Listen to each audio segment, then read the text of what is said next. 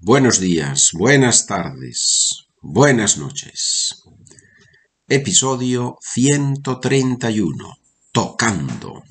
Vamos a practicar el verbo tocar, que es un verbo muy bonito. Y en mi último boletín, newsletter, en mi último boletín, escribí una pequeña conversación con varios usos del verbo tocar. Si tienes interés en recibir el boletín de español gratis, puedes inscribirte, sign up, inscribirte en la página SpanishWithPedro.com. On the search box, you can write newsletter, and there takes you to the page where you can inscribirte, sign up, inscribirse. ¿Tocas algún instrumento? I used to play the violin, but lately I spend more time with the flute.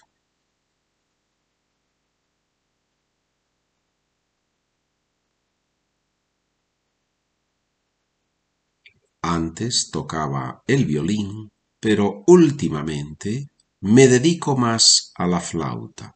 Paso más tiempo con la flauta me dedico más. I devote myself more to the flute. Me dedico más a la flauta. ¿Quién toca mejor el piano? ¿Tú o tu hija? I am only an aficionado. My daughter plays it very well. She even gives concerts.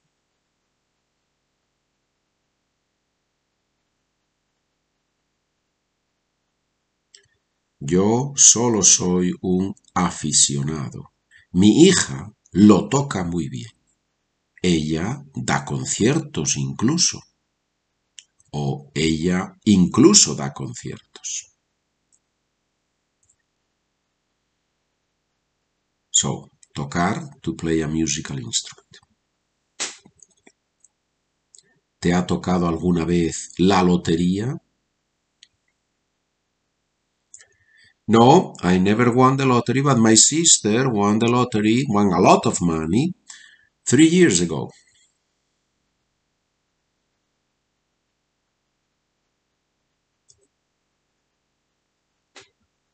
A mí no, pero a mi hermana le tocó mucho dinero hace tres años.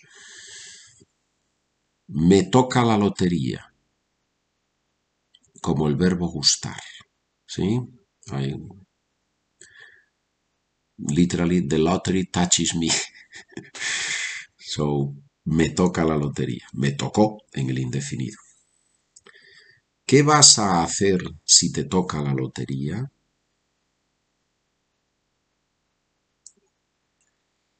If I win the lottery, I am going to start a foundation to help poor people.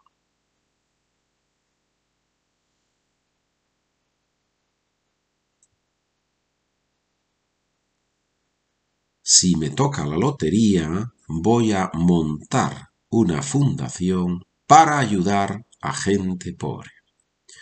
Si me toca la lotería, if I win the lottery, voy a montar una fundación. Montar es un poquito informal para crear un negocio, una empresa, una fundación. Puedes decir voy a crear una fundación, voy a fundar una fundación, es un poco repetitivo, mejor crear una fundación, voy a empezar una fundación, por supuesto. Tocar la lotería, ganar la lotería. ¿No te toca a ti invitar hoy? How cheeky you are. Last time it was my turn and I invited you. Now it is your turn.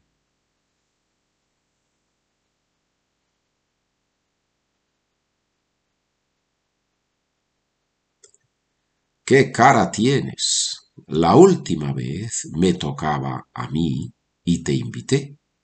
Ahora te toca a ti. to be someone's turn. Me toca, te toca, le toca. How cheeky you are. Qué cara tienes, ¿no?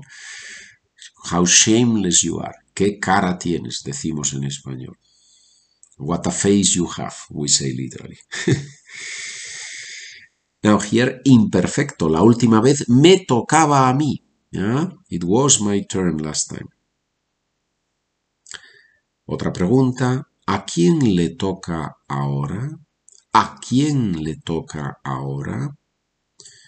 I think it, it is this gentleman's turn. He has arrived before I did.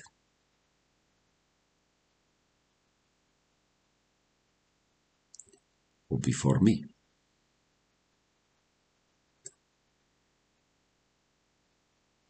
Creo que le toca a este señor. Él ha llegado antes que yo. Le toca a este señor. It is this gentleman's turn. Le toca a este señor.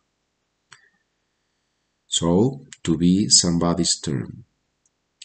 ¿Puedo tocar al perro? No, this dog is working and it is better not to touch it, him, her, I don't know.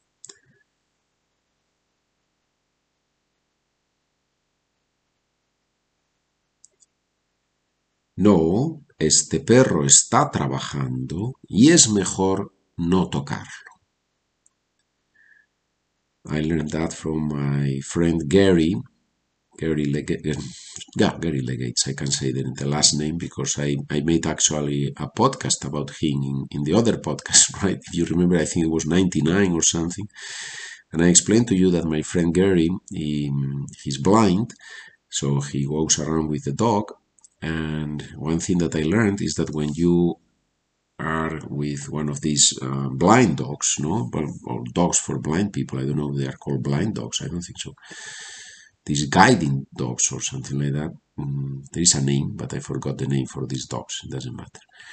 So if you go, if you see one of those dogs, you are not supposed to touch them because they are working, and that can distract them. Only when the owner takes off the Mm, what is it called this thing that they put on, on the dog to the harness right only when the dog the, the owner takes off the harness then you can touch the dog no problem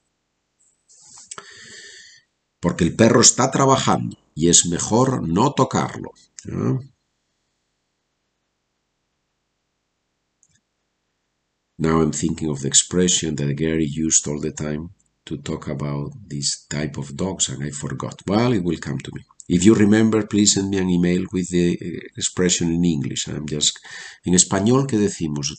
Eh, perros guía, perros guía decimos en español. Son perros guía, perros para ciegos, algo así. ¿Por qué tocas la comida? Excuse me, it's just that I wanted to know if it was hot or not. I am not going to touch it anymore.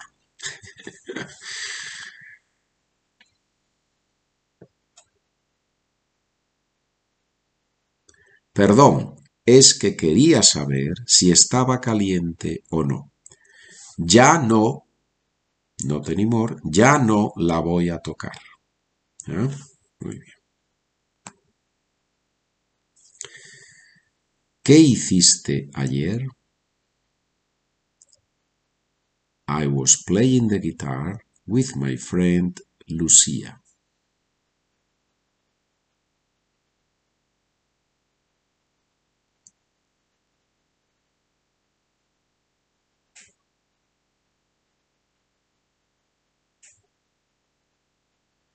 Estuve tocando la guitarra con mi amiga Lucía.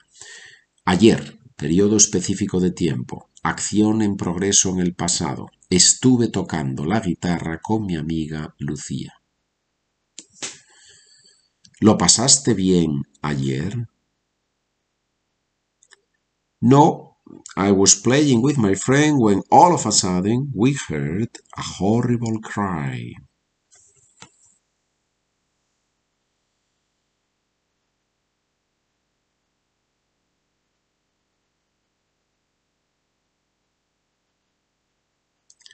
No, estaba tocando con mi amiga cuando de pronto escuchamos un grito horrible. Estaba tocando. Why here estaba, and in the previous sentence estuve, because here estaba tocando is the background of the action that is coming now. This estaba tocando is interrupted by what is coming, the screaming, the hearing of a horrible screaming, right? Estaba tocando con mi amiga cuando de pronto, de repente, de pronto, escuchamos un grito horrible. Bien, ¿hemos aprendido algo en este podcast? Espero que sí. Gracias por escuchar. Buen día, buena tarde, buena noche. Hasta el próximo episodio.